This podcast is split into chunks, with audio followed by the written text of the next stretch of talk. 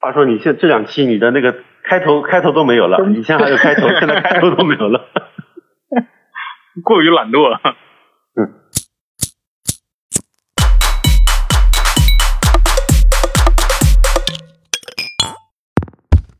哎哈喽，大家好，欢迎来到苏圈电台，我是户口本儿。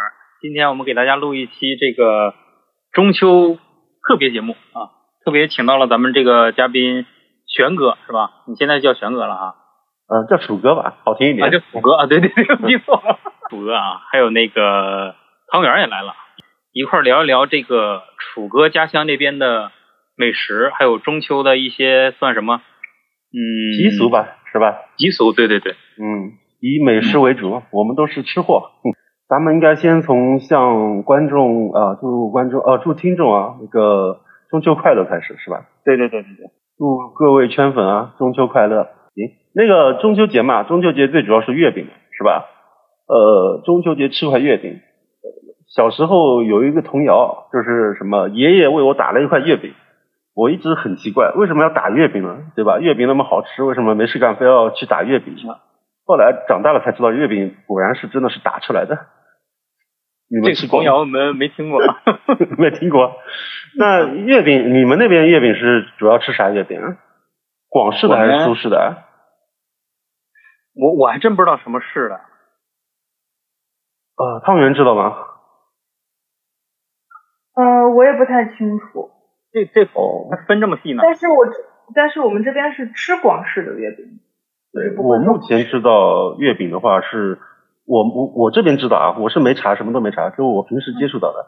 月饼一个是广式，对吧？这个月饼其实我们苏州这边也是从小吃到大的广式月饼，嗯然后是苏式，苏式月饼可能就是近两年刚刚流行起来的，不知道为什么，反正它这个苏式月饼有点像糖饼，就是外面皮是酥嗯的，里面馅儿是甜的，是吧？啊苏式月饼。嗯还有一种月饼呢，是近几年也是近几年刚流行起来，好像是福建啊、浙江那边比较多，一种、嗯一款很大的，所以我们这边其实叫麻饼啊，但具体他们那边怎么叫不知道。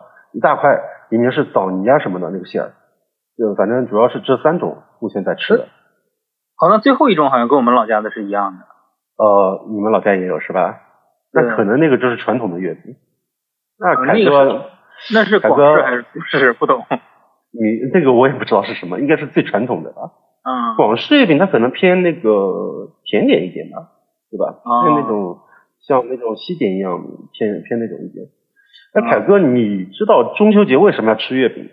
中秋节的月饼啊，中秋其实这个节日它是从汉朝吧开始的，它是当时不叫中秋，当时是叫季秋，对吧？是季秋秋天的一个季嘛，对吧？嗯，其实这个风俗真的是确定下来，有中秋节是到唐朝，就是嗯属于真的属于中秋了，是属于法定假日了。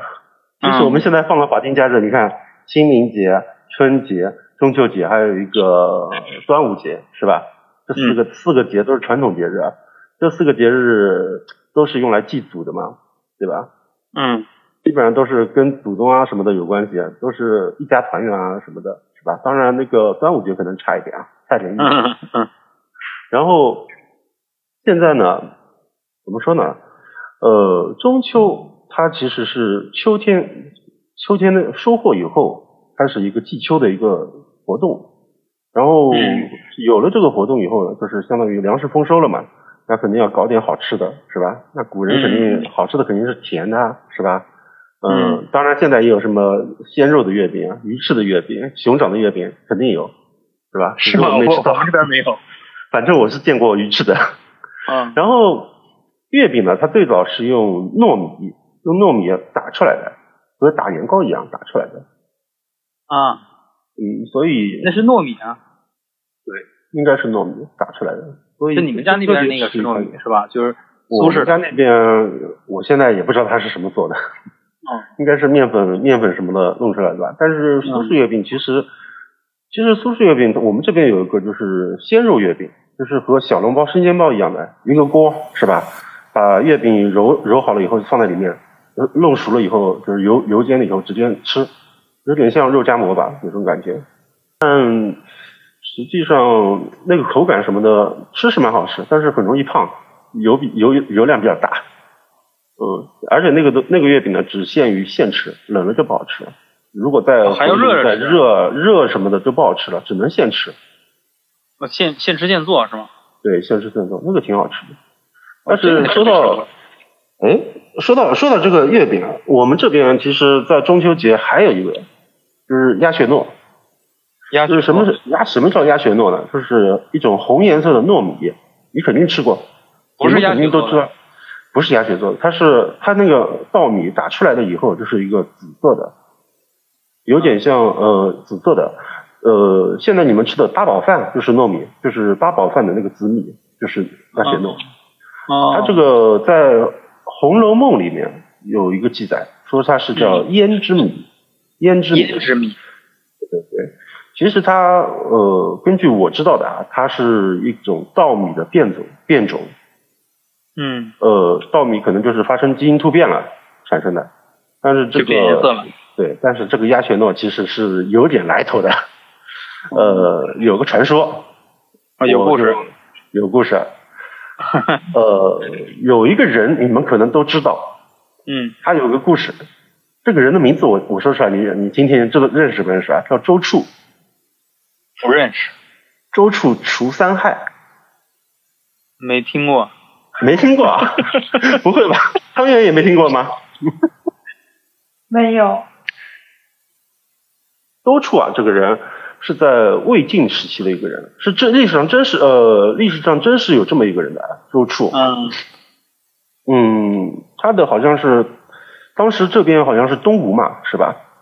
然后嗯他的、他的他的爸爸好像是呃这边当官的，后来可能家境没落了嘛，然后就嗯，可能就不太好嘛，就变成街溜子了，是吧？嗯然后他呢是有膀子力气的一个人，到处有点就是到处去欺负人嘛，是吧？然后有一天呢，就相当于是有个老头在路边就哭，然后周处就周处啊，他跑走上去，哎，你哭什么是吧？那老头就说，哎呀，我们这边就是你看，又是又是大水是吧？嗯又是有老虎，嗯，而而且而且就是就是什么民不聊生是吧？我们这边相当是有三害，然后周嗯三害处说， 对，然后周处说，那就是他突突然就是正义之心就起来了嘛，对吧？每个人都有正义之心嘛，嗯人之初性本善嘛，他就正义之心起来，他说，哎，没事儿，我来搞定是吧？然后他就先把老虎干掉了。然到后了到了山上把一个吊睛白额的老虎干掉了，然后下水去把水里面的龙干掉了，把那个龙干掉了，对，把那个龙干掉的时候呢，就是不是在水里面打嘛，水上一汪血，水面上一汪血，然后老百姓以为周处和龙一起死在水里面了，然后欢呼嘛，嗯但是没想欢呼到啊周处他对肯定欢呼啊，因为他本来是个恶霸呀，周处啊是吧？啊啊啊，谁知道也周处是他他起来了，从水里面钻起来了，活着，然后老百姓唉唉唉声叹气一片。很失 望，然后，对啊，那周处他除了两害，问第三害是什么？第三害，老百姓他说第三害不就是你吗？你就是第三害啊！啊啊啊！呃这个故事你们没听过吗？这个故事我们小时候都有呀、啊。 啊，这是你们那边传说是吗？嗯，不，这个语文书上好像有以前，啊，嗯，可能我们用的教材不一样。你你们书上有是吗？对啊，我们小时候语文书上就有这个故事。哎呦，然后这个我们应该没有哎。对，然后，然后，其实我这个鸭血糯的它的起源呢，和这个周处是有关系的。嗯，为什么呢？我们这边有座山，呃，叫卧牛山，现在呢叫鱼山，鱼是虞姬的虞，鱼山，以前是叫卧牛山。然后说这个卧牛山上呢，就是盘着这条蛟龙，然后周周处宰的呢就是这条蛟龙，知道吧？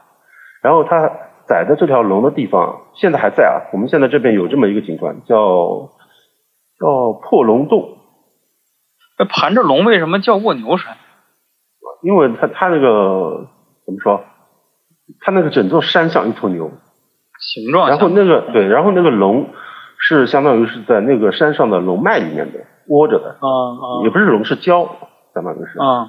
蛟还没成龙嘛，是吧嗯？躲在里面，然后就他就把那个相当于把那个蛟龙干掉了，干掉了以后就是有一个断龙断龙剑，然后有个破龙洞，在我们这边有这个，目前这个地方还有，我前两年刚去拍过照，还有。呃这是一个旅游景点是吗？不是旅游景点，现在已经没落了，哦哦，但是地方确实还在。然后传说就是他把这个龙杀掉以后，这个龙的血，不是龙的血很多嘛，然后嗯老百姓用来灌灌了一个农田，灌了农田以后嗯长出来的稻米，就是长出来的糯米啊，都和血血红血红的。哦，这么来的，对，所以当时呢，他们就称这个糯米叫什么？叫龙血糯，龙的血养出来的糯米，龙血糯。嗯，那后来为什么改鸭血了？嗯，改鸭血是这样子的。其实这个龙血糯呢，在元朝的时候，元元末元末的时候就已经成了当时的贡品了。因为那时候可能物资不是很丰富，这种像这种有特殊颜色的啊、特殊味道的啊，可能就比较新鲜，是吧？嗯那呃就变贡品了嘛。而且它这个稻米是很好保存的嘛，啊，你放在那边嗯三年五年不会坏。然后做了贡品以后呢，就是后来到到了明朝，朱元璋嘛，朱元璋他农民出身，没肯定是没见过，是吧？觉得哎听说过有这个东西，但是没吃过，那就让当地就是我们这边是个县了，县官嗯呈上去，呈上去以后，朱元璋一看，哎，蒸熟了，一吃，哎，感觉甜甜的，味道甜甜的，很好嗯吃。问这是叫什么？那你因为朱元璋他这个人和元朝的是不一样的，他是比较咬文嚼字的人，是吧？哦，如果说是龙血糯的话嘛，肯定要掉脑袋。那有意刺王杀价那的意思，嗯对，啊是吧那送上的人那一急急中生智说，哎，这是鸭血，鸭血糯，就成了鸭血糯了。哦哦，从这么回事个儿对，从这个以后啊，这个鸭血呢，就是相当于是每年都要朝贡的。当哦时就是、因为这个，我们这边是特产，其他地方是没有的。这没有这种米但是是吧？对对对，没有这种种子。然后后来到他们据说在北方引进过这个鸭血糯，种出来嗯可能就是味道还是不如我们这边的。据说啊，哦呃，但是现在你八宝饭满满世界都能吃到啊，对吧？你早晨、嗯嗯早晨呃摊位边上点个紫米饭团，就是鸭血糯做的。哦，你然后们那我边们早点摊儿是饭团儿是吗？呃，有时候饭团，有时候都有。现在物资丰富了，什么都有，基本上哦，也有油条、豆浆什么的啊。有有有。鸭鸭血糯它主要还是用来做八宝饭啊，八宝饭您肯定吃过吧？嗯，我喝过八宝粥。八宝粥也有也有这个东西。八宝饭的话，它就是拿各种果干啊、豆沙啊，呃，搅在一起，外面抹一层饭嘛，蒸熟，嗯这八宝饭嘛。一嗯般在过年的时候、中秋的时候会吃，比较甜，嗯，嗯属于传统吧，味道不错。嗯，啊，就是你们中秋会吃月饼，加上这个。对对对，嗯，我的关注点有点偏，我有点想知道那个周处最后怎么样了。周处最后当官了呀。他不是第三害吗？他后来改邪归正就当官了呀。就将功赎罪了是吧？对呀、而而且而且周处他杀那条蛟龙的时候，有人给了他一把一把钩吴钩，那把吴钩是蒋干莫邪锻造的。哇，神器对，蒋干莫邪也是我们这边的人。是我吗们？这边对我们这边还有个地方叫墨城，就是花我但但这个呃已经急了跑题了。这个有兴趣的话，以后我可以专门跟你们说一讲这个事情。叫莫城是吧？对对对，讲讲讲干摩耶嘛，我们这边相当于以前是吴嘛，东吴嘛，是吧？嗯嗯嗯，然后其实讲到这个，我倒突然想起来朱元璋，我想起来那个我们这边有个地方叫昆山，昆山它有一个对，昆山它有一个名菜叫万山蹄，嗯，万山蹄，蹄，对对对，万山蹄，它就是一个猪蹄，这个猪蹄它是怎么样？你它们好是霸气。对，它是红烧的猪蹄，然嗯后吃起来非常好吃，相当于是肉炖的很烂，入口即化，但是它可能偏甜一点，偏甜口一啊哦点，，甜的是吧？对，我还但以是很为这鲜美跟。东北的炖肘子没什么区别呢。呃，比炖肘子可能要淡一点，但是它偏甜嗯，甜，因为嗯你们你们在家做菜吧，它如果甜味有甜味的话，可以突出这个食材的鲜味来，对对对，所以入口可能更好入口一点。呃然后它的外皮是肥而不腻，对吧？嗯里面的里面的肉就是酥酥软酥软的，非常好吃。啊，然后它为什么叫万山蹄呢？这也有个说法，嗯万山万山是谁？是沈万三，知道吧？哦， 这么来沈，万山知道了吧？嗯他他在他当年就是我们昆山那边的嘛，他是叫周庄，周庄那边的。然后他当年就是不是捐了半座南京城嘛？捐了半座南京城以后，老朱请他吃饭，不是他请老朱吃饭。那时候老朱其实没什么钱，他请老朱吃饭，然后就上了一个这个万山蹄。这个蹄胖的做法其实就是他家家传的万山蹄。哦，他发吃明的时候，对，然后老朱吃是挺高兴的，但是老朱他不太爽啊，对吧？你捐了嗯半座南京城，把我放在哪里？那就要故意刁难他，问他这是什么蹄？那他肯嗯定，如果他说这是猪蹄怎么办？对吧？那你不就是把我老朱的蹄子炖了吃了吗？对 吧？然后呢，他然后沈万山急中生智，他说：“哎，这是万山蹄，万山蹄，我的我的蹄是吧？那你总不能把我怎么样吧？万山蹄就出来了，知道吧？啊，当然，这个这个离我稍微有一点远，不过这个确实好吃，我每年都会去吃几次。你还真的有研究啊！这些故事是你自己去找的，还是就是别人讲给你的？哎，我就好吃，每我每吃一样东西都要知道它是怎么来的，啊，然后知道个做法。你也知道，我家就是以前啊，据说祖上还是御厨，我也不知道，可能血、啊血液里面带着这个基因是吧？好吃的基因，嗯别人血脉压制。啊，血血脉继承是吧？嗯，然后说起这个蹄胖，你们知道蹄胖怎么吃最好吃吗？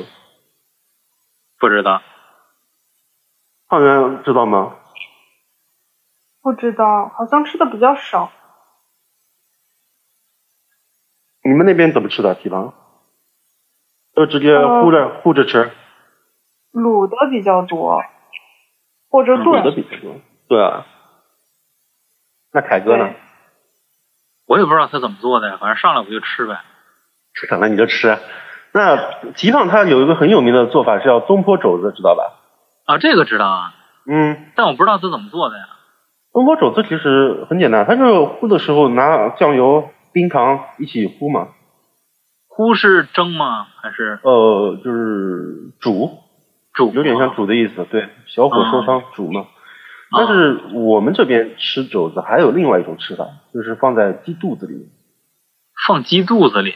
嗯，你们吃过没哇那鸡也不小啊，呃，其实有一道菜你们肯定都听过，嗯叫叫花鸡。啊，这个我知道。叫花鸡其实它起源，据说起源是在我们这边，现在满满中国都是叫花鸡，但是据说最早起源是在我们这边。不是叫花鸡不是说叫花鸡是一乞丐发明的吗？对对对，那是这么说的，就是有个乞丐嘛，饿极了，饿极了以后呢，他就是去顺手牵羊，牵了一只鸡回来，没牵到羊，嗯牵到一只鸡，然后把这只鸡拿在手里。但是他乞丐嘛，对吧？他就嗯平时最多有个破碗儿，有根拐杖，不可能去，不可没有锅，怎么去做这只鸡，对吧？嗯那怎么办？他就把这只鸡先杀了，放血，嗯把内脏内脏可能是没掏的，据说是没掏的，最早的时候。就整只鸡弄呃。对，整只鸡就把血放了或者怎么样，有甚至有可能血都没有，就直接把脖鸡脖子拎起来直接甩死，然后就开始做了，也有可能不知道。然后他拿那个就是边上的泥土啊，我们这边的土就是那种黄土，直接把鸡整个裹起来，对吧？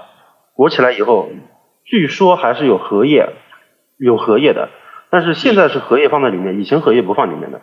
呃，裹起来以后，就是放在就是火堆下面烤，埋在地里面，上面生一堆火在那边烤。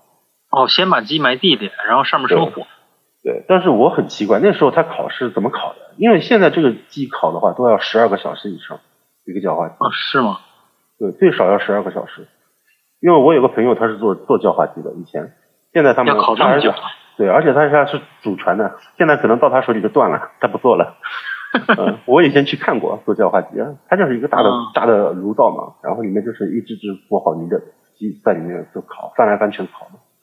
因为要它那这么样长时间？啊对，用泥裹的话，它有个好处，不会烤焦，不会烤糊。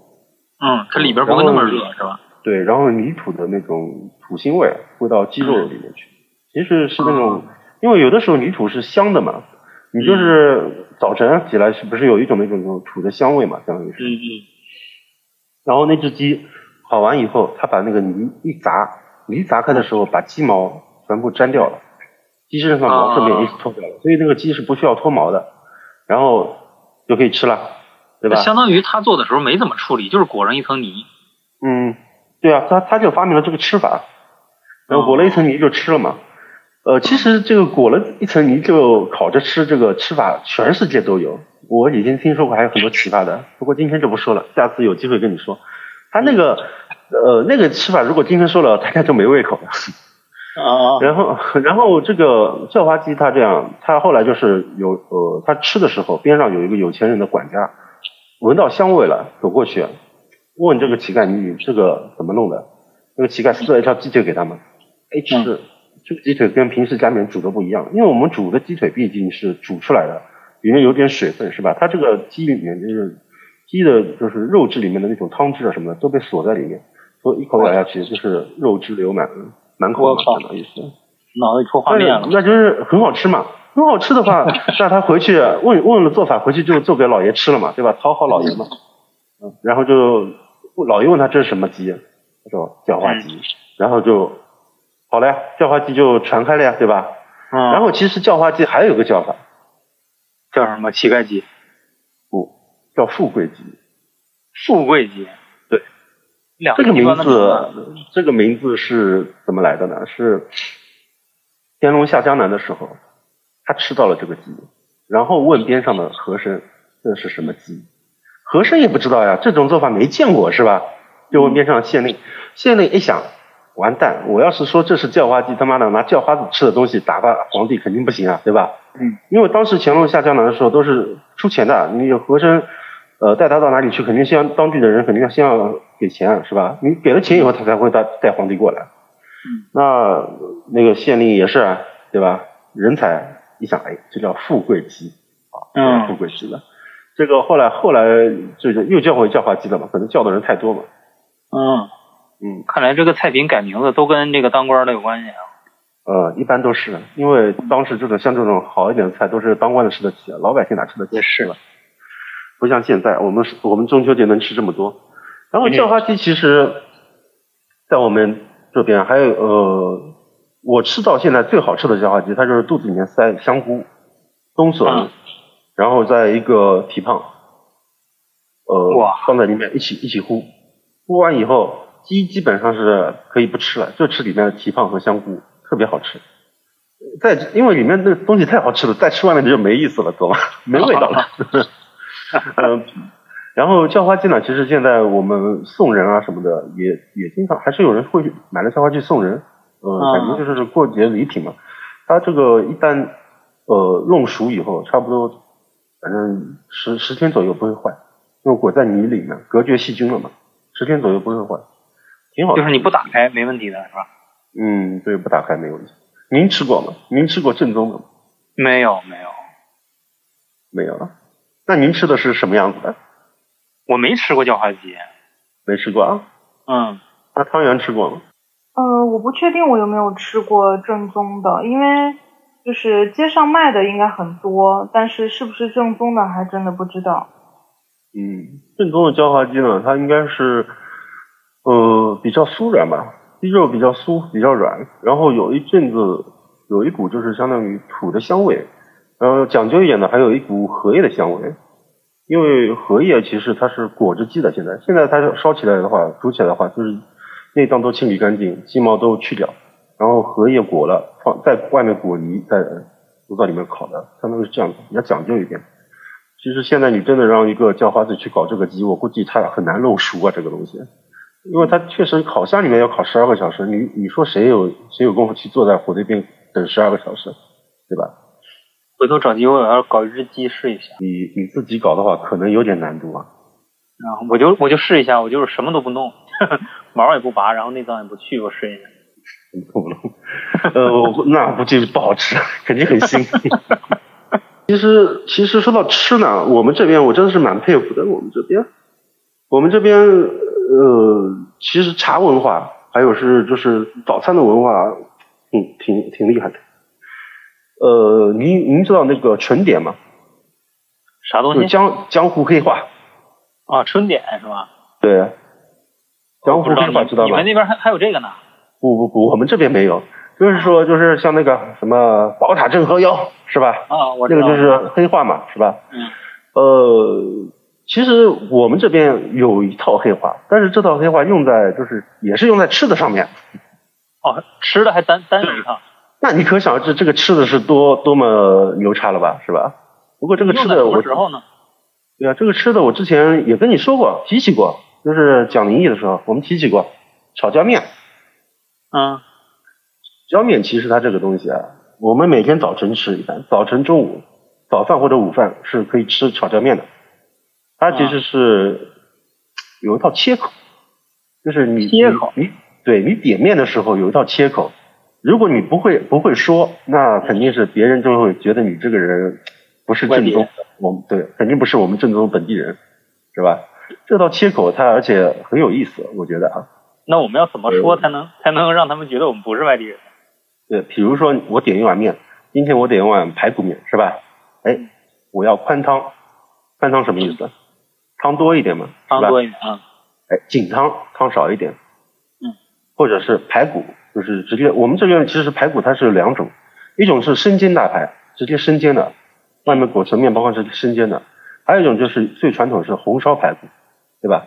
嗯然后排骨它它就是点排骨面的话，它就是比如说生煎生煎拌，就是生煎拌面，生煎大排拌面，知嗯，道吧？还有这种说法，然后还有是，你放不放蒜，蒜瓣嗯你放不放啊？不是，就是蒜叶，不是蒜瓣，放不放？如果你不蒜叶放，就是对，大蒜叶子嘛，哦，这东西能吃啊？呃，大大蒜叶子不是放汤里的吗？你们不吃吗？我没吃过，汤圆吃过吗？我也没有吃过。啊，我都不知我都不知道是什么。大大蒜叶蒜子长呃大蒜大蒜你们知道吧？和水仙一样嘛。知道呀，啊是啊生是啊蒜嗯知道呀。然后大蒜叶子它它大蒜它种下去以后，就这两天种嘛，我这两天刚种，种下去以后第一茬长出来的剪下来就是大蒜叶子嘛，你可以撒在汤里面，特别香。还可以就是还可以炒着吃也行，特别好吃。哦我靠你们没我没见过那你们这没 东西吃没吃过？哦，没哦有从来我都没见过这东西。啊，这东西特别好，我每年都吃大蒜炒肉丝儿、大蒜炒肉皮儿，家传家传的，特特别好吃。哦用那个叶子。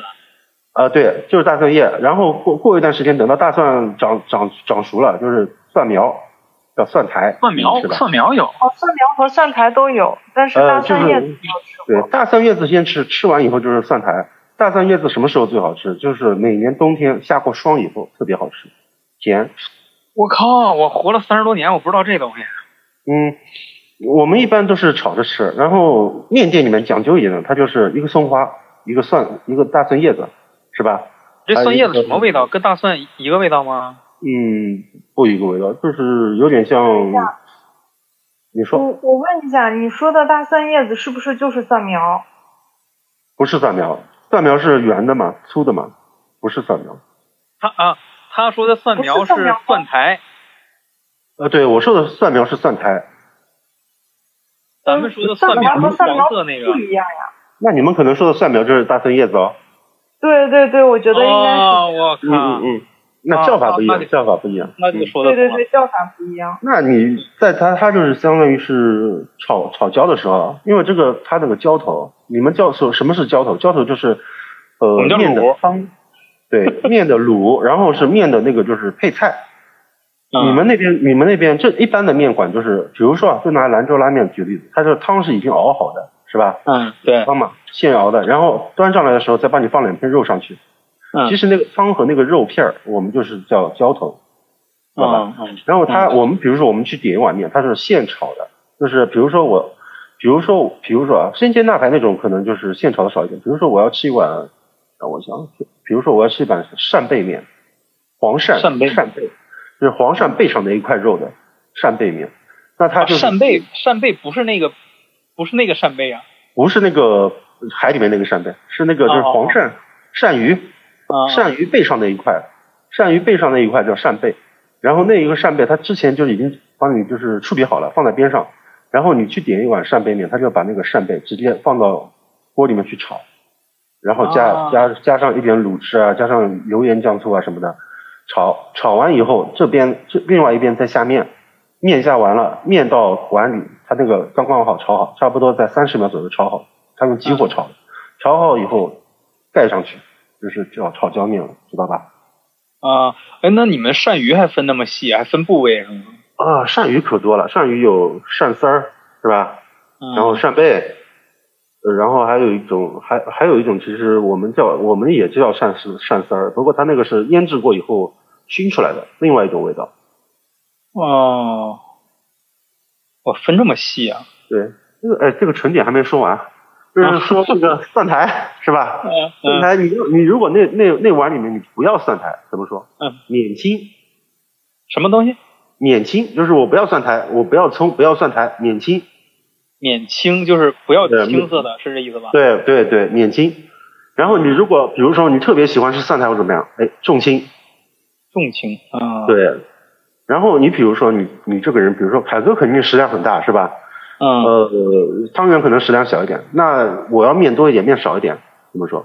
我说，哎，轻面就是面少一点，我说轻重面面多多一点，啊，对吧？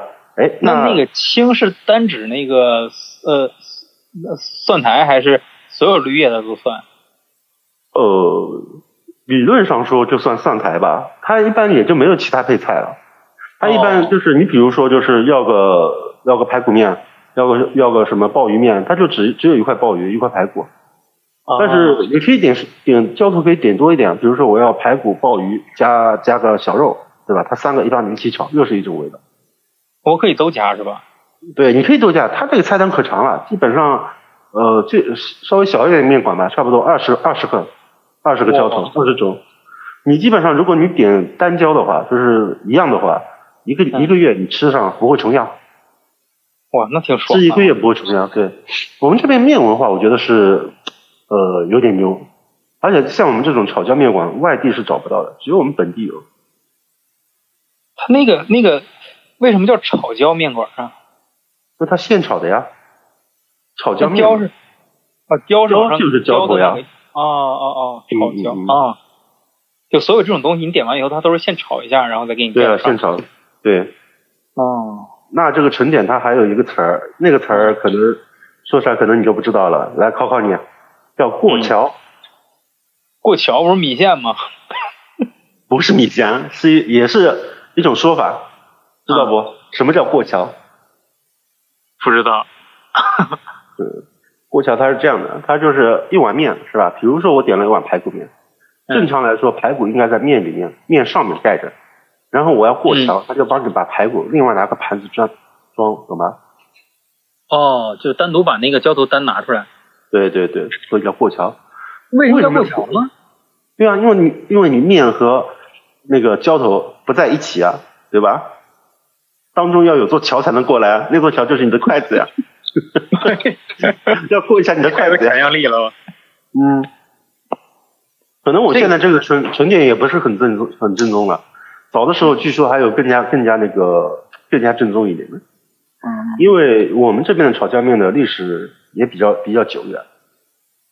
然后怎么说呢？炒酱面里面它那个，嗯，有个浇头啊，有个浇头，它它浇头是焖蹄，就是刚刚说的万山蹄，焖蹄，嗯嗯那种蹄膀，那种蹄膀它切了以后放在面里面，嗯呃，就是可以说是肥而不腻，非常好吃。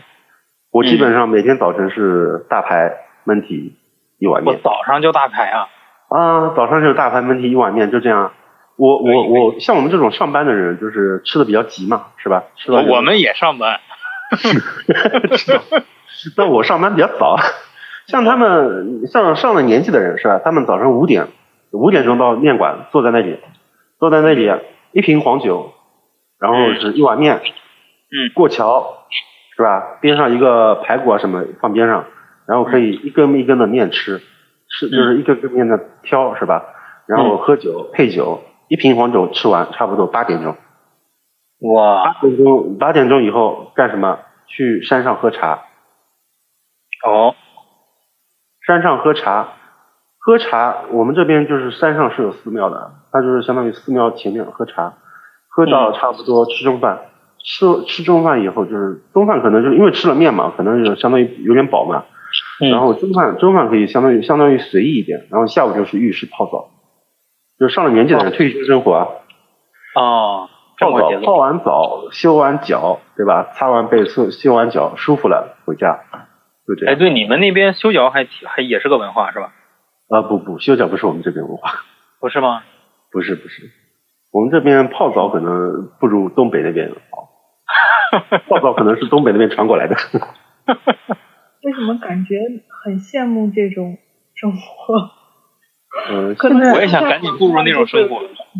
对嗯对现对，在现在可能四川那边可能就是相对节奏慢一点，呃，之前前两年嘛我去过一次，感觉好像好像他们的生活节奏有点像这种。嗯我们现在这边生活节奏就没有这种了，因为上班的人退休了吧，退休的可能也事情也比较多，反正局限于前两年嘛，反正这种生活。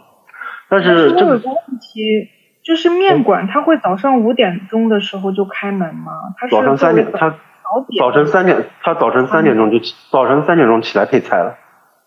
哇，嗯，我面馆凡是只要是面馆，他早晨包括包子铺，你别看他早晨就卖那么几屉，是吧？他起来可早了，可能就两三点钟就要起来开始剁馅啊，什么弄起来了。他就是我想知道他卖这种过桥面，它是相当于是早餐呢，还是就是说他会只卖一早上，还是说他全天都会卖？他是从早晨卖到中午，哦，然那相后当于是有有的现在现在可能有的面馆它可能上人多一点嘛，它就是晚上也弄。有一次我记得有一次我十二点钟去吃还吃得到，但是一般正常来说就是早饭和中饭，他下午一点钟关门嘛，他回去睡觉了嘛，然后第二天早上就是三点钟起来继续干嘛。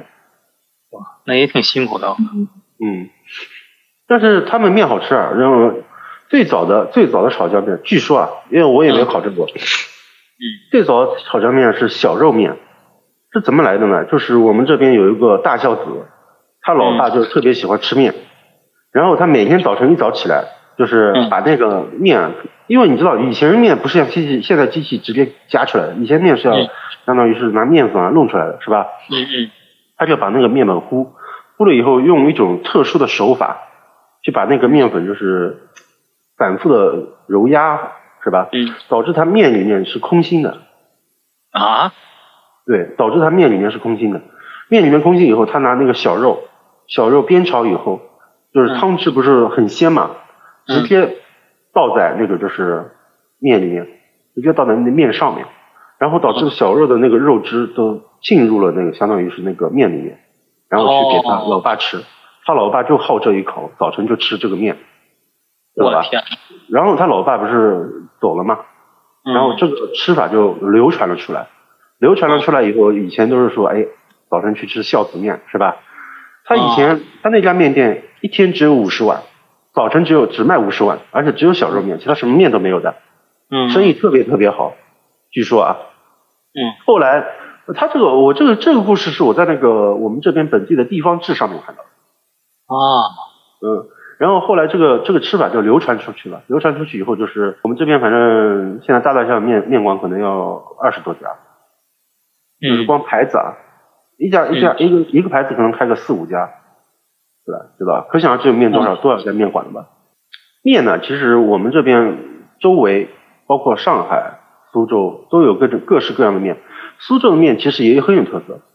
呃，记得我记得上次去看，他是说这样的，他是拿黄鳝，我们这边就是跟鳝鱼过不去，知道吧？嗯， 就是鳝鱼的骨头炖的嗯汤，熬出来的汤底一样，然后嗯面直接下在那个汤里面，然后是那个就是配菜，就是浇头啊，它是另外放的，所以它每每一碗面其实相当于就是过桥的面，不是炒椒的嗯，就是苏式的面，就是苏州面，也特别好吃。其实它那哦个比较清爽，我们这种炒椒面，因为它是用油炒的嘛，多少有点油腻，是吧？但啊是，油腻不怕呀，因为我们吃完了以后还要去喝茶。对，嗯喝然茶后解油腻啊，对，然后还有，其实我们这边还有一个地方特色，叫羊肉面。羊肉面，对，呃，羊肉吃羊肉这个这个习惯，我不知道是哪里来的。呃，嗯因为我们本地是不产羊的，是吧？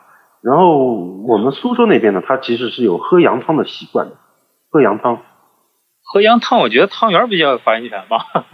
嗯，对，就是我们这边我吃过的羊肉面是陕北的，陕北，就是因为陕对陕西这边分陕南，然后关中地区，然后陕北，哦，然后陕北那边的羊肉面是比较出名的，现在在西安这边有很多家在开，但是它嗯的价格是比较贵的。我不知道你们那边的羊肉面大概的价格在多少，这边可能从二十几到五十几不等吧。呃，差不多。我吃过最贵一碗嗯面一百多，最便宜的话也就二十多。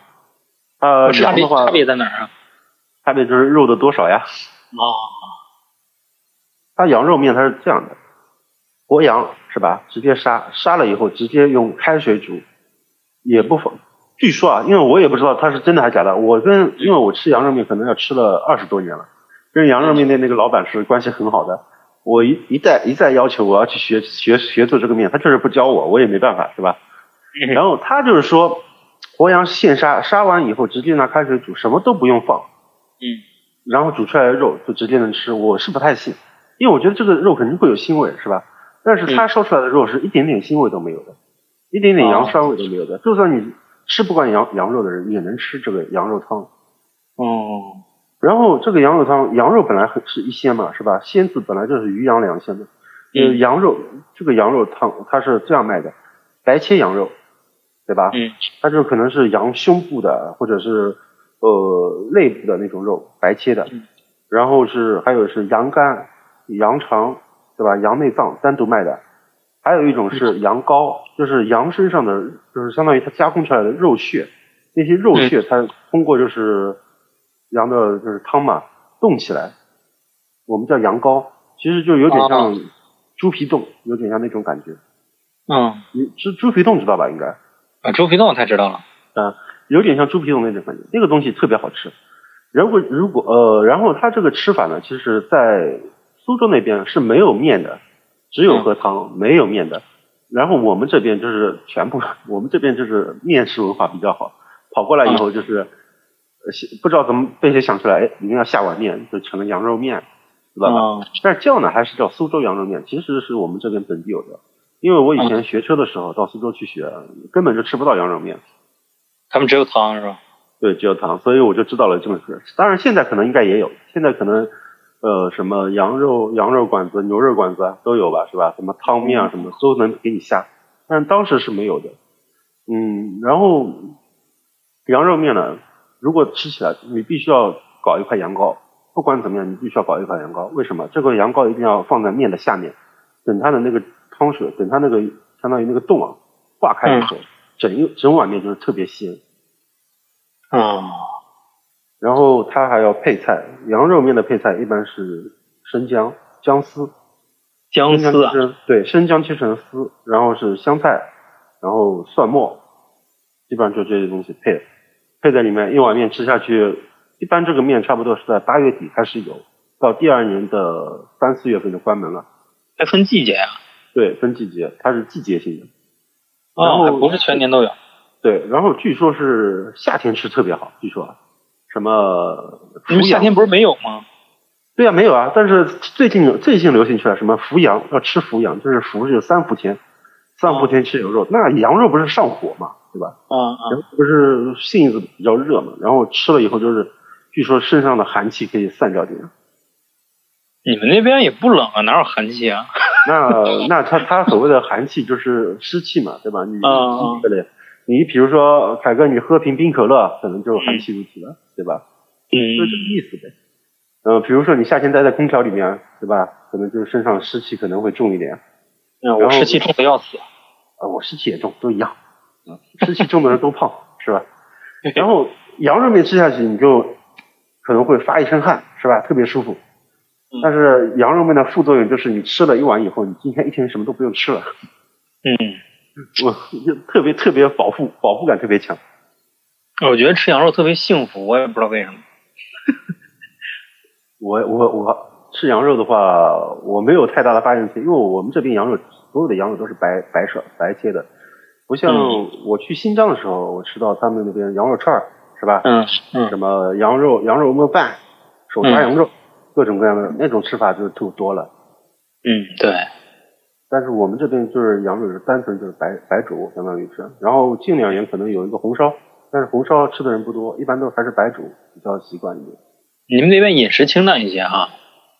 呃，对，相对清淡一点，但是可能偏甜一点。那您说，哎朱哥，我想问一下你，就是你们那边儿吃干拌的东西多吗？比如说吃面是都是汤的，还是说也有干拌的？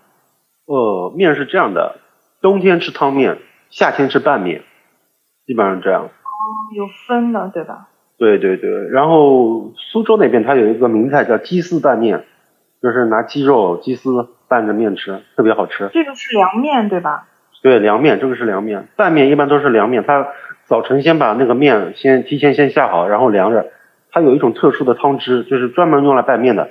等到面一上来，直接帮把那个就是汤汁拌进去，然后那个炒焦它是直接就干炒了，干炒以后浇头直接帮你放上去就好了。那个浇头是热的，哦哦，很讲太究，多很讲比较北讲京究和。北京和陕西应该像一些吧，应该吃汤面会多一点，对吧？对，那也有拌面，但是好像都不是北京本地吃法吧？北北京也但是我也就一个们这边拌面好像都是热的，没有说就是一定是凉面。哦，北京好像也就是炸酱面吧，炸酱面这个冷热你就自己选了，就过不过凉水呗。完，我跟我媳妇儿在家吃面的话，就是她是不过凉水，我过凉水，为啥？呃过凉水面好吃一点吗？不不烫嘴啊。哎，北京不是有名的炸酱面啊？对啊，就是炸酱面啊。啊，那炸北京炸酱面那个酱特别讲究，据说。对，它它它它好几样，还有特殊的，好像也这炸酱的时候放好几种酱，我我也不太会做啊。我丈母娘做的不错，哎，炸酱面炸酱面里的酱里面放那个黄瓜是吧？呃，好好，它要讲究到要放好多样菜码，就是他们叫菜码，就是哦、呃，有黄豆啊、豆芽儿啊、黄瓜丝儿啊、萝卜丝儿什么的，我我也不知道具体有多少种啊，反正好多种。那北京烤鸭的那个酱和炸酱面的酱一样吗？烤鸭的酱是甜面酱，哦，那不一样是吧？对它炸酱的话，嗯里边有黄酱、有豆酱啊什么的。那回头回头我们还能做一期酱文化是吧？ 我不懂，关键是我就会吃啊。啊，回头研究一下，我们来研究一下酱文化。这个酱文化我觉得应该也也也很厉害。啊你你们那个当地也有特殊自己的酱是吧？呃，好像我好像目前吃到就一个桂花酱，桂花酱，用花做的。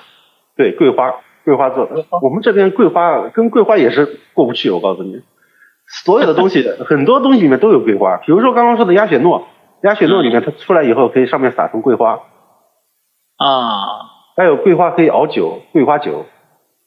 哦，呃，然后还有呃，比如说汤圆儿，不是不是那个汤圆儿，就是下的 汤圆儿，下的汤圆儿，下完以后上面放一层桂花酱，嗯，嗯，然后其实我们这边还有一个吃的叫梅花糕，用梅花做的。哦不是梅花糕，它这个其实很有特色。然后我觉得这个如果有兴趣的听众想要吃的话，尽早来，尽早吃。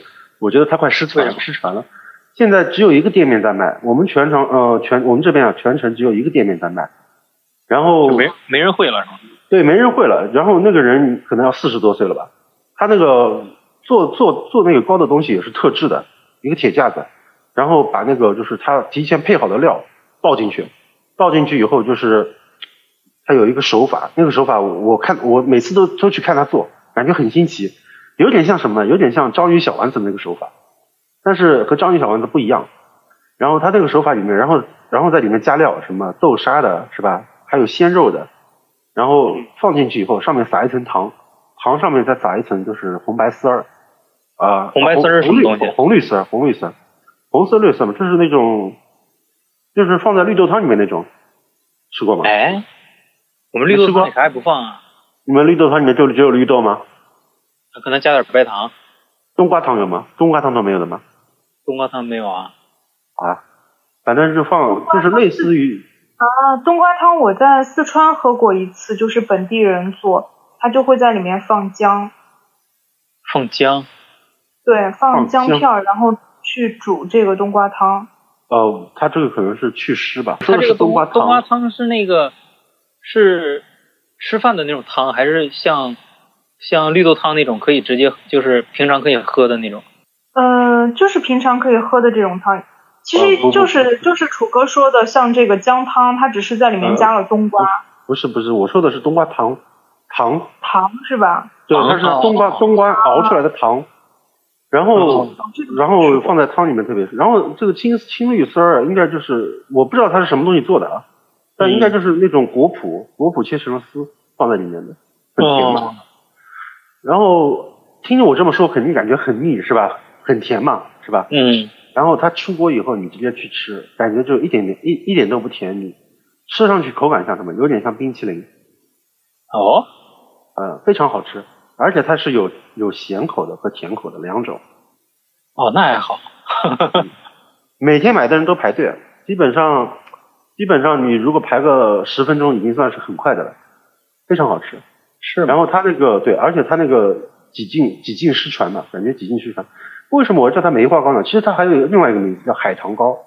海棠糕呢，其实就是苏州那边的一种是做法，但是海棠糕和它这个也是两两码东西，所以我习惯叫它梅花糕，因为它那个样子就像梅花一样。然后它熟了以后就拿起来，就和一个甜筒一样。然后他拿一个小杯子给你装着，装着以后你可以就是随随便边走边吃，不会烫到嘛，特别好吃。这个是热的啊。嗯，热的现做现吃啊，也是哦，没也没法也没法外卖，呃，就是邮寄啊什么没法的，你只有到嗯本地来才能吃得到这个东西。但哇是这个东西确实好吃，一一辈子吃一次至少要。啊、是吗我对啊，舌尖上的舌尖上的美食。哎，我我那个叫什么？啊我我那个我现在是已经不能吃了，以前我能吃的时候，基基本上一次能吃个四五个，多大一个呀？就和肯德基甜筒差不多大了，特别好吃啊那个，而且它那个据说是还得过奖，我我看到奖状是粘在粘在它的墙上，呃，是吗？然后它它最牛叉的地方是哪里啊？最牛叉的地方是在说宋庆龄吃过，宋庆龄来过我们这边，他来当时来的话是在这边搞了一个少年之家，他可能全国各地都搞了少年之家，就是相当于一个小孩子的俱乐部嘛，有点像是吧？那北方的少年宫是吗？类似吧。我们这边少年宫和少年之家好像是分开的，少年之家啊我们不现一在这样边变培训机构了，啊，但是少年之家是宋庆龄弄出来的嘛，宋氏三姐妹当时宋庆龄弄出来的。她到我们这边来以后，就是吃了两个地方，一个就是刚刚说的那个，还有一个就是黄四酒家。黄四酒家现在还在，呃，它最著名的就是桂花酒，黄四酒家的桂花酒。卖酒的啊。嗯，不，还有里面还有菜啊什么的也有，现在是杂七杂八什么都有了。以前的话可能有几个名菜吧，但是具体我也不清楚，没去但就过是。没有它的酒名声大是吧？呃，对，那个桂花酒确实名声很大。你喝过吗？好喝吗？呃，黄酒嘛，黄酒您喝过吗？呃我没有。带着桂花味的黄酒，黄酒其实呃比较出名的就是绍兴女儿红，知道吧？嗯，哦，女儿红是黄酒啊。啊、对，绍兴酒就是黄酒嘛，哦黄酒就是拿糯米酿出来的嘛。哦，我好像就知道我妈做菜的时候可能会用点儿。对，黄酒它有一有一个分支就是料酒，嗯，但是说到料酒的话，其实其实您知道吗？那个料酒跟不同的料酒，就是你烧不同的菜要放不同的酒。我这料酒也分分分很多种吗？嗯，对，分很多种。然后为什么我要说这个呢？就要说到我们另外一样特产啊，大闸蟹啊，对，是这个要要要来一点儿是吧？啊、大闸蟹这个东西其实是我们中秋时中秋时候吃的嘛。嗯有一句俗话叫“秋风起，蟹脚痒”，啊、可能不太蟹脚押痒韵。对，可能不太押韵，因为用是不方是言是不说是用比较押家韵。乡话说出来押韵一些？对，方家乡话说出来比较押韵一点，普通话果然不押韵。 怎么讲啊？就是秋风起来了，螃蟹开始爬了呀，可以吃了呀。不是，我说你用家乡话说一下。呃，我说不出来， 这会儿说不出来，都是普通话。啊 好吧，好吧。嗯，这个这个大闸蟹啊，它每年差不多是在中秋前后开始上市，到元旦之前，差不多十二月份结束，嗯吃一吃一个季嘛，相当于是吧？嗯，然后有的人说海蟹好吃，有的人说大闸蟹好吃，反正各有所爱，嗯各有所好。然后大闸蟹这个东西呢，它是，嗯，怎么说呢？呃，因为是淡水蟹嘛，嗯，肉质可能相对于细一点，比海海蟹稍微细一点。它的每年它是这样子的，九月份，就农历九月啊，差不多也就是公历的十月份吧。九九月吃雌的，十月吃雄的，到十十月月，对，九月、嗯就是农历九月吃雌的，呃，嗯农农历的十月吃雄的，然后到嗯十一月、就是什么都能吃了，就无所谓了。然后十一嗯月如果不吃，到十二月基本上你就吃不动了，壳很硬。啊，嗯、九月吃雌的为什么？九月它雌的发育最好，雌的是吃黄，就嗯是它它里面黄，那个黄的话就是有点像蛋黄了，口感有点像咸蛋黄。就是卵呗。对，有点像咸蛋黄。然后它这个吃起来就是不腥，很香。如果你配醋的话，配醋放姜末蘸着吃，特别好吃。然后为什么说到料酒呢？大闸蟹以前我是不懂，以前我做大闸蟹是怎么做，就直接放黄酒。后来一次偶然的机会才知道，原来大闸蟹是用啤酒蒸最好吃，为什么？因为啤酒它的酒精度数低，酒腥味没那么重。然后啤酒它的就是你你喝啤酒知道它是带点甜味的是吧？嗯它那个甜味就是因为通过蒸煮以后可以进入蟹肉，导致那个蟹肉特别的就是带带点回甘，相当于是特别鲜甜。然后后来我知道，原来他们很多海蟹做做法都是拿啤酒的。哦，是吗？哎，呃，然后然后像如果如果啊，你有一份大闸蟹怎么做？啤酒最好推荐推推荐是拿燕京，然后是百威，因为他们可能可能他们酿造的方式不一样，导致里面的那种就是含量不一样或者怎么样是吧？就是第然一后推荐燕京是吧？对，第一推荐燕京，我不知道你们那边燕京跟我们这边一样不一样 应该一样吧？啊？反正我我是我尝试过好多次，燕京、百威什么的我都试过，纯生啊什么我都试过，反正种下来感觉燕燕京可能是最好一点。啊，你还都试试？对，两瓶燕京倒在蒸锅里面，上气把螃蟹架上去，蒸十五分钟，蒸那还十放二水分钟吗，？就不放水了。不放水了，蒸十二分钟。螃蟹上面如果讲究一点的，切两片姜放在螃蟹身上；不讲究的，你直接蒸就行了，没问题的，一点腥味都没有，出来就可以吃。嗯嗯然后，然后这个吃螃蟹的吃法还有好多种，啊像我们其实我们还有一种吃的叫六月黄，六月份的时候挑小蟹吃也有。但是六月黄的话，它做法是另外一种了，它是拿毛豆，毛豆嗯加上螃蟹一起蒸，嗯，那个螃蟹我妈特别爱吃，毛豆毛豆和那个那个，因为那时候螃蟹嫩嘛，是吧？毛是小毛豆的螃鲜蟹味是吗？对，小螃蟹，毛豆的嫩，呃，不是毛豆的鲜，然后再加上那个它放一点料酒，放一点酱油，再加上那个螃蟹的鲜，特别鲜，特别好吃。那那螃蟹本来就不大呀，小螃蟹是不是更小啊？呃，差不多有多大？啊差不多一包烟大吧，就是我们平常抽的那种苏烟，小苏烟那个大小。哦，我知道。但是大的螃蟹到十一月份的话，你一个螃蟹可能半斤都有，我吃到过半斤的螃蟹，这嗯，是最大的了，差不多。据说还有七两八两的，没见过，反正六两五两六两的，反正我吃过。嗯然后，然后到十月份，十月份是公蟹，公蟹的话它就是一个膏，嗯，那个膏是什么东西？节目里面就不要说了， 说了你就不要吃了。那我相但信是我相信大家也能知道是什么。但是那个膏特别肥美，真的，那个膏特别肥美。然后，呃，公蟹公蟹吃完以后，到十一月份呢就随便吃。但是螃蟹呢，其实吃这个螃蟹啊，历史悠久，具体什么时候开始的，第一个吃螃蟹的人，考证中不知道，是吧？但是关于这个螃蟹的传说有很多，有一则是关于我们这边的。嗯，讲讲。呃，先说先说另一则，另一则的话，课文里面你你应该看过吧？就是说鲁迅咱们咱们课文不一样，咱们教材不一样。鲁迅论雷峰塔岛，哎呀，我怎么没印象呢？汤圆知道不？嗯清楚哎，想不起来。他就是说他小时候吃螃蟹，鲁迅小时候吃螃蟹的时候，就是把螃蟹的那个，相当于它的肺，它的胃应该是嗯，翻出来，翻出来以后会发现一个里面有一个跪着的人像，那个人像是谁呢？就是法海，记得哎，记得不？不记得。不记不得记得没有没有听过，呃，那《新白娘子传奇》总看过吧？看过呀看。过呀。哎，那最后不是法海被打败了吗？然后被小新手下的一个螃蟹精吃掉了吗？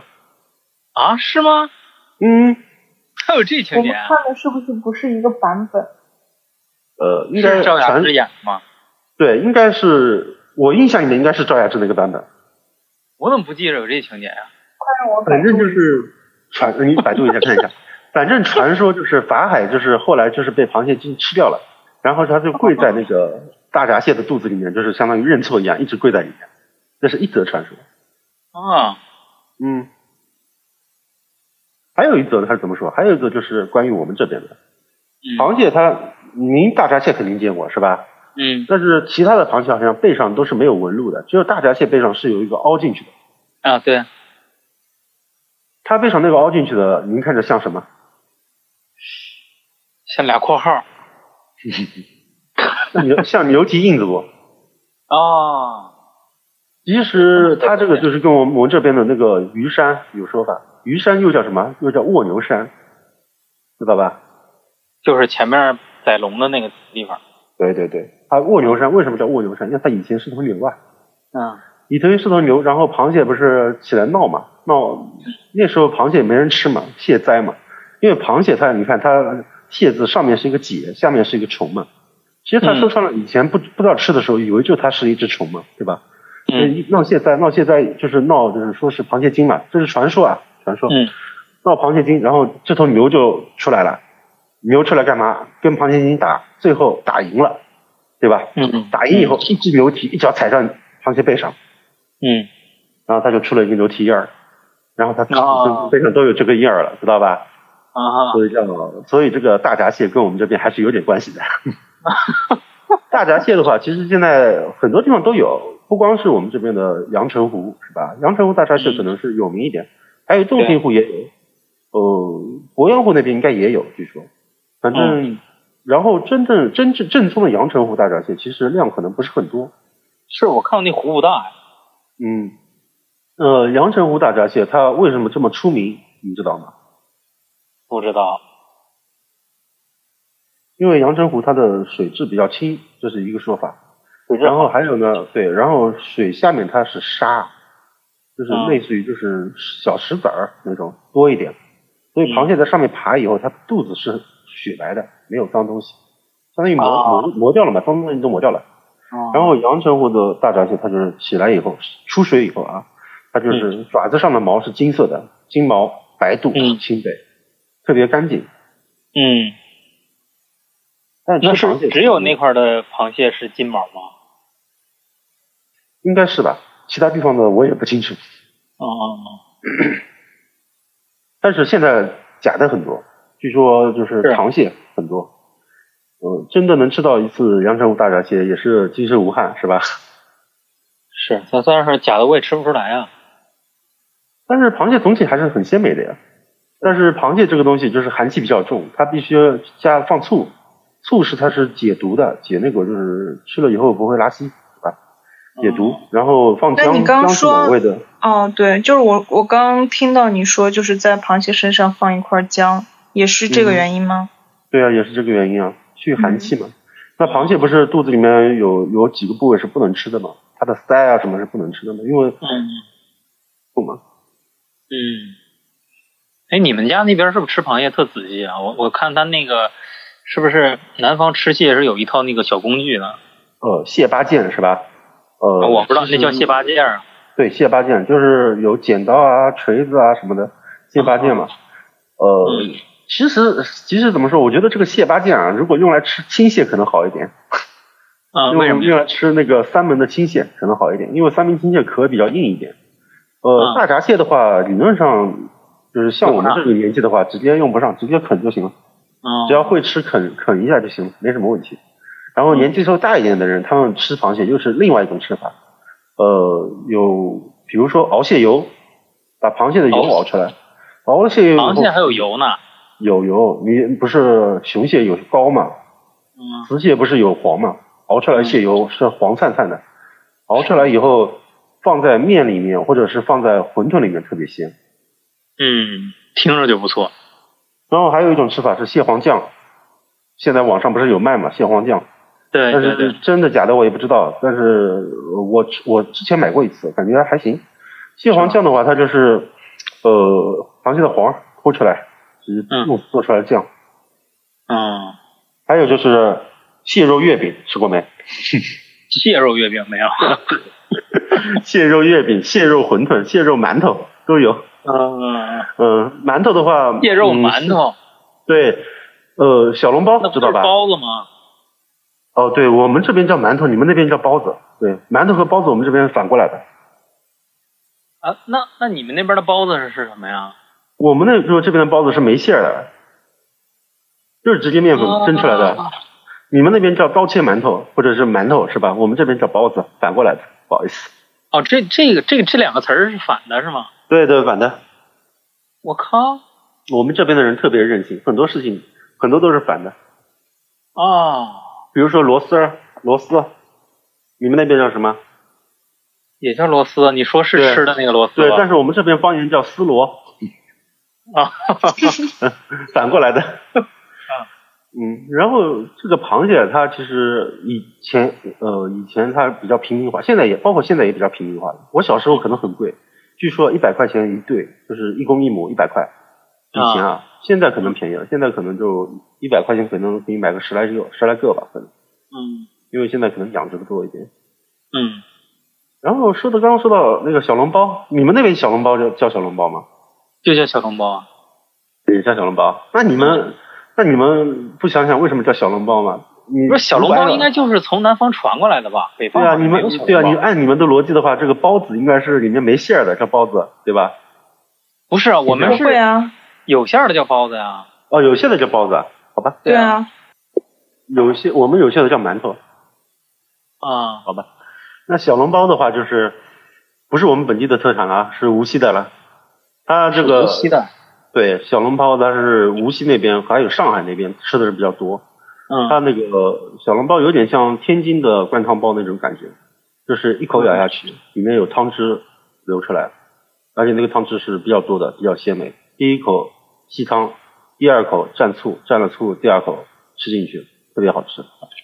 然后一般小笼包的话是肉馅儿，等到季节性就是这边像小笼包好像没有汤儿，它是发面的，它不是它哦放不出汤儿应该。啊对，没我有们糖，很少的会有糖，对，一般有汤的也叫灌汤包了，就不会哦叫小笼包。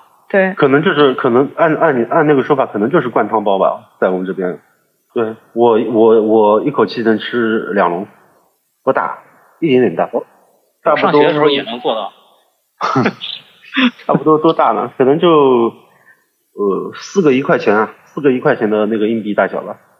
嗯，差不多。嗯对，不是很大，但是它那个讲究，它那个馅儿馅儿或者讲究，嗯呃，基本上就是蒸出来以后，就是里面那个汤汁特别特别多，嗯，等到等到那个就是大闸蟹的时候，它就里面那个放螃蟹了，蟹黄汤包、啊哇，特别贵，是吗？三十三十二块钱四个。三十二块钱四个，这就不是一笼十个了，是吧？对啊，那你你本来一笼 也就三十块钱嘛，十个也就三十块钱，它四个三十块钱，三十二，现在可能也也买不到了。以前反正前年吧，我吃了一次，嗯然后蟹粉汤包嘛，上海那边比较多吃的。那感觉你们那边过节吃的东西特别多啊，我们这边好像就吃个月饼，没什么特别的了。呃，可能是我吃货吧，吃的比较多一点。没有，我觉得你们那边可能讲究比较多一点儿。呃，讲究的话，其实也还好。你们那边有什么讲究吗？我们我要说我们东北那边可能根本就没什么讲究了。那中秋嘛，中秋主要是大家一家团圆嘛，是吧？嗯，团圆可能会团圆，但是可能也就是吃个月饼，然后其他饭菜跟平常是一样的，没有什么必吃的东西。呃那也要对得起这三天的小长假，是吧？感谢您的收听。如果您喜欢我们的节目，千万不要忘记订阅、点赞、分享、转发，把喜欢的声音分享给更多的朋友。感谢您的支持。如果您有精彩的故事想跟我们分享的话，也欢迎您留言或者私信主播与我们取得联系。当然，您也可以添加主播微信，主播会拉您进群，结识更多的朋友，和我们一起聊天互动，分享精彩故事。主播的微信和粗圈电台公众号都留在了节目详情中，期待与您的相遇。这里是粗圈电台，我们下期再见。